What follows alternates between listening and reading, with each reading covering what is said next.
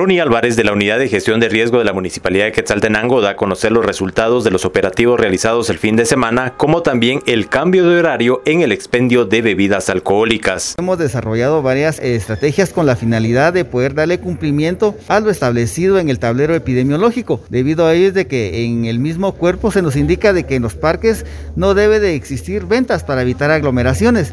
En ese sentido, pues Policía Municipal, Policía de Tránsito y Gestión de Riesgo, hemos estado eh, combinando fuerzas para poder darle cumplimiento a este mandato y sobre todo con la oleada de Omicron y los casos que han empezado a aumentar, pues es menester de que evitemos todo tipo de aglomeración de personas y pues este sábado y domingo estuvimos cumpliendo. Creemos nosotros de que es necesario resaltar que también los comerciantes en ese sentido han sido notificados y han estado colaborando.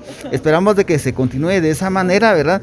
Toda vez de que en ese sentido estamos nosotros en la disposición de poder eh, continuar verificando que se cumplan las medidas sanitarias.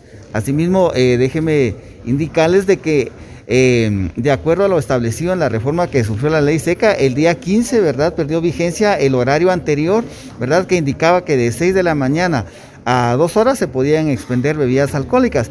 Este ya perdió vigencia y el horario que queda establecido es de que queda autorizada la venta de bebidas alcohólicas de 6 de la mañana a 23 horas. Situación también que como municipalidad vamos a estar verificando que se cumpla este nuevo horario en los establecimientos abiertos al público que expenden este tipo de bebidas. Informó desde Emisoras Unidas Quetzaltenango Wilber Coyoy, primera en noticias, primera en deportes.